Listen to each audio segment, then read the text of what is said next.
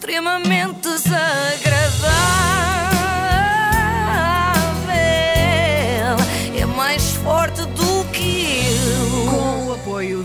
iServices. E vamos lá à segunda parte do Festival Eurovisão, também conhecida como a parte que toda a gente vê, porque para ouvir as músicas todas não há paciência, mas ouvir 25 países a votar é muito divertido.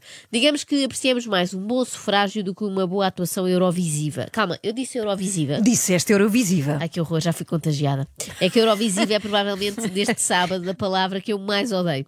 Destornando assim outro vocábulo, que era grupeta. Ah, sim. O pior que me pode acontecer neste momento é ser Um abordada por uma grupeta eurovisiva. Olha, queres jantar? Vai uma grupeta eurovisiva. O adjetivo eurovisivo tem o mesmo problema que, o, que a expressão top, não é? Quando se começa a usar, nunca mais se consegue parar. que era fundamental na história Eurovisiva, depois de durante algum tempo ter escolhido as suas representações Eurovisivas, é o chamado revamp Eurovisivo. Et maintenant en français É uma tradição Eurovisiva.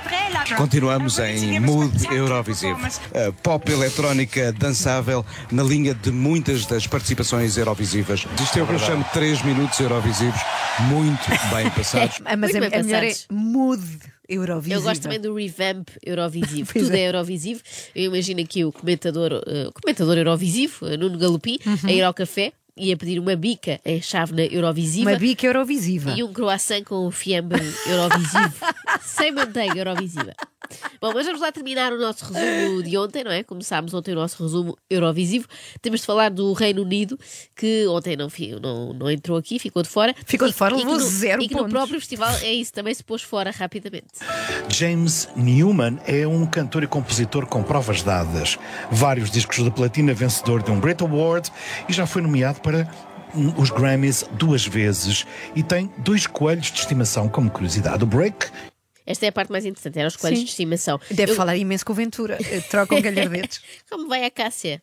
Bem, eu confesso que quando ouvi isto pensei, bem, isto é concorrência desleal, não por causa dos coelhos, mas porque eh, já teve nomeações para Grammys e tudo, e de repente, e de facto, foi uma luta desigual. United Porquê que o Reino Unido tão forte e, tem- e não, não, não, não, não, não acerta? Bela questão. Sobretudo para ser refletida no Reino Unido. Ah, zero points. Bem, Oh, zero pontos do público. O Reino Unido a zero pontos. As pessoas não gostaram. claramente não gostaram. As- conseguiu ter zero pontos do público e zero pontos do júri, não é?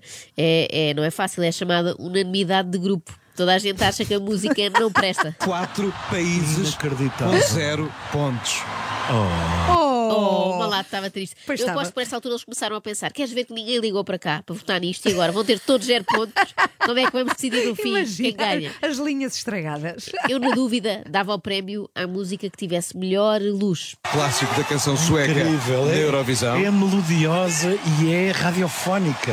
E outro elemento curioso é sempre irrepreensível o trabalho de luz. Em princípio, se repararmos no trabalho de luz de uma música é porque ela não foi assim grande coisa. Estou a brincar. Eu sei que o Nuno Galpim é um verdadeiro entendido em Eurovisão e é muito difícil dizer entendido com o nariz tão tapado. É verdade. Então, vivo. Ah, mas ele é tão entendido que há frases inteiras que eu não consigo perceber. Filipe Kirkorov é um nome muito conhecido na Eurovisão. Ele já representou a Rússia em 95 e eh, escreveu para nomes como Mon Zermelo, para Sergei Lazarev ou para os Jedward. Claro. Filipe Krikorov, Monzer Melô, Sergei Lanzarev e. Ah, Eu tenho a mesma sensação que tenho quando alguém revela qual vai ser o 11 inicial do CSKA. é? Eu fiz que sei perfeitamente quem são aqueles jogadores, mas nunca os vi. O Galpim é o equivalente Eurovisivo, ou não, está a acontecer outra vez. Há aqueles comentadores de futebol que sabem tudo, não é? Desde o data de nascimento, peso e altura de todos os atletas, de todos os escalões. Já Zé Carlos Malato é como se fosse uma uma tia nossa, uma tia querida, mas que interrompe muito. Aquelas tias que comentam tudo o que está a passar na televisão desta maneira. E agora é São Marino. Monica Fabri. Mónica Fabri, a jornalista. Ela está toda contente, claro. Bonsoir je suis vraiment Ah, pois. heureuse. Ah, pois. São comentários que não acrescentam, mas que são simpáticos. Ou para ela toda contente. Ah, pois. Ver a Eurovisão, no fundo, é como ver aqueles programas que há na CMTV, não sei o quê, em que em vez de vermos o jo- jogo de futebol, Sim, vemos sim, os sim. comentadores a reagir ao jogo. Sim. Nós aqui também estamos a ver as reações do Malato a, a uma competição. E ele está a ganhar, é o que vos digo. Meu Deus, este cabelo não lhe ficou, não saiu bem. Então é o croma. Grande malato. Aqui foi meio polícia da moda, não é? Então, a presidente do júri moldavo não se penteia em condições, é uma vergonha. Vamos à Grécia. awake. Good evening, Manolis Olha. É um pequenino. É um jovem ator. Olha, uma- é uma Anolis, não é? É um jovem ator que parece galopim, não fosse uma lata achar que o pequenino era um anão, não é? Olha o pequenino anão. Ele ficou de facto estupefacto quando viu a criança como representante do júri da Grécia e eu percebo, não tem idade para aquilo. Ah, para estar acordado tão tarde, não é? Pequenito. Não, isso era ao menos, porque era sábado, não é? Mas Ah. não tem idade é para ver as roupas dos italianos que ganharam. Pode vir a ter pesadelos com aquilo, já o estou a imaginar. A acordar à meia da noite, mamã, mamã. Tive outra vez pesadelos com o Napa. Bom, mas o melhor, Napa. de longe, o melhor, o melhor comentário de José Carlos Malato foi este. Vamos até a Alemanha. Vamos lá ver se nos vão dar alguns pontos. Mais uma apresentadora de televisão. Ah, Goedenavond, bem, ela, coitada, está com problemas ali de. Ah, não.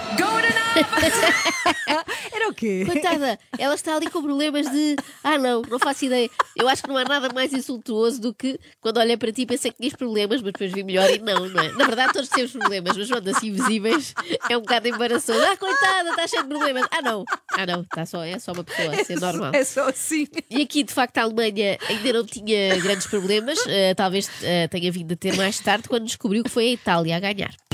Ganhou a Itália. Ganhou a Itália, exatamente. Ganhou a Ganhou a Itália. Itália. Ganhou a Itália. Bom, vamos alegrar-nos, ganhou a Itália. Ganhou a verdade, Itália, Ganhou a Itália.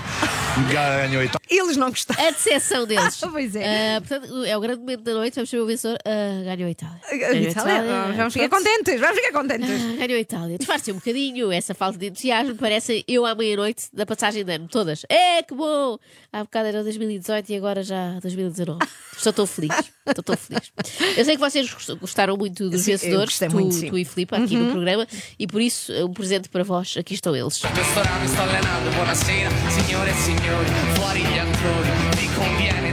Desculpem lá, mas a língua italiana não combina com rock and Como roll. não? Ah, não concordo contigo, não. Eu estive sempre à espera que a qualquer momento se transformasse nisto.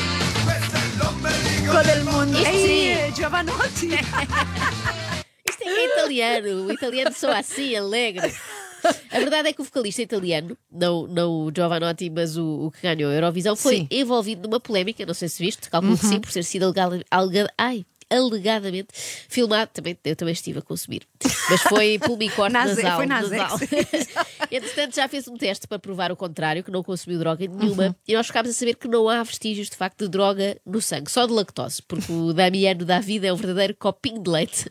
Tempos estranhos estes em que vivemos. Uma rockstar faz questão de vir à praça pública provar que não consome estupefacientes. O próximo passo é esclarecer que nunca partiu um quarto de hotel e que lá em Roterdão, onde esteve, deixou a cama feita para não dar trabalho às senhoras do hotel, não é? Muito educado. Sinceramente, eu não percebo porque é que obrigaram o rapaz a fazer o tal exame. É proibido concorrer à Eurovisão sob o efeito de droga. Eu pensei que era a única forma de suportar tudo aquilo, não é? Porque é muita coisa, muita luz e som. Eu, pelo menos, tomo sempre um Lexotan antes de ver.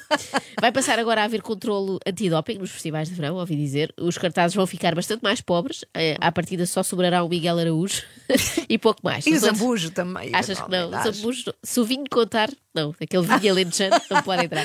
Bom, parabéns à Itália. Ganharam, tudo bem, mas não foi por falta de esforço nosso. Não só dos Black Mamba eh, a tocar e a cantar, mas também do Malato, muito forte a agradecer votações. Sete para Portugal, boa. Sete para Portugal, muito bem.